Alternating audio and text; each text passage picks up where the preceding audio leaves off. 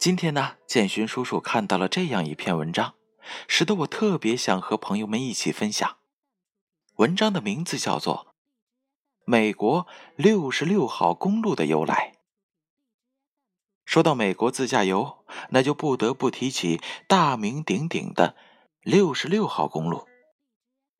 美国小说家约翰·斯坦贝克在小说《愤怒的葡萄》里这样写道：“六十六号公路是美国的母亲之路，也是一条飞翔之路。六十六号公路 （Route Sixty Six） 被美国人亲切地称为‘母亲之路’。它东起伊利诺伊州芝加哥的亚当街，呈对角线，一路向西，横贯美国大陆。”直至加州洛杉矶的圣莫妮卡太平洋海岸，一共穿越了美国八个州，横跨三个时区，全长三千九百三十九公里。六十六号公路见证了美国西部的发展，见证了美国人民的冒险精神，见证了无数通过努力克服大萧条的故事。见证了美国经历二战成为世界强国的过程。起点是芝加哥亚当街。早期的六十六号公路是许多开车族从美国东岸至西岸的必经之路。后来，随着洲际公路的兴起，六十六号公路逐渐沦落为地方公路和私人车道。一九八五年。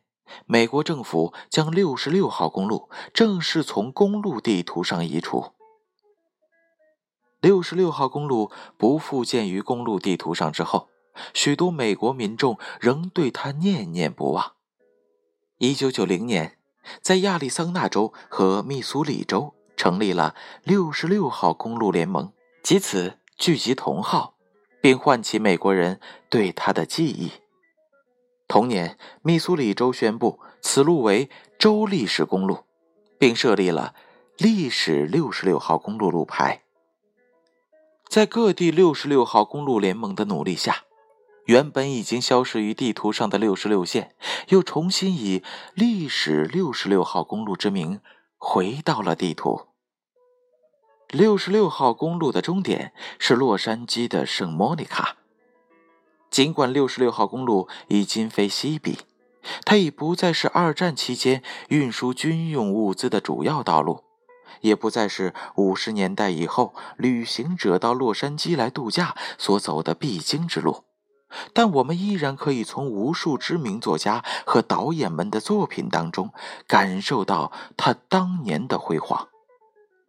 海明威曾在这一条公路边的某个小咖啡馆里写完了。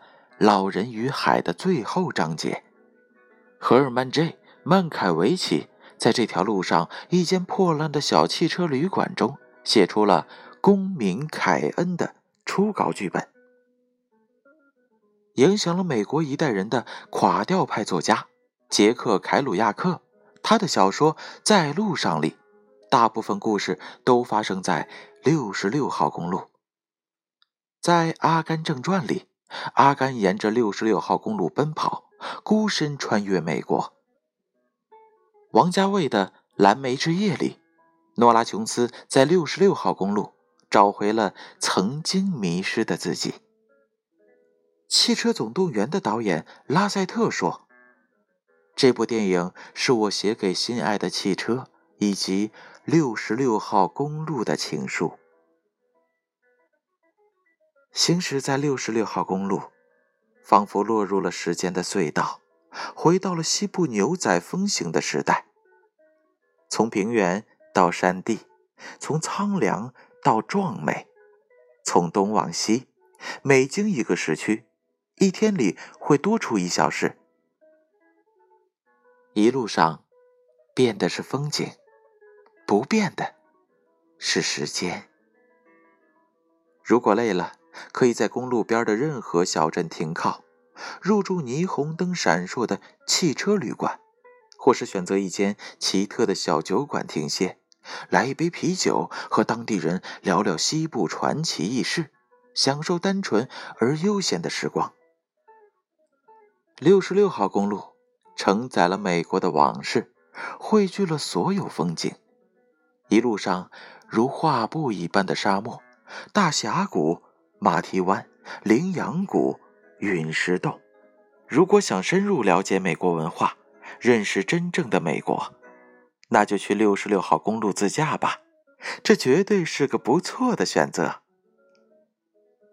也许对我们来说，这条路是一个漫长的旅行，但有的时候，我们正是要放慢自己的脚步，去思考我们的生活，去找回美好的记忆。在路上，遇见不同的风景，感恩拥有的一切。美国六十六号公路的由来。建勋叔叔就为大家介绍到这儿，感谢大家的收听，让我们下期再见。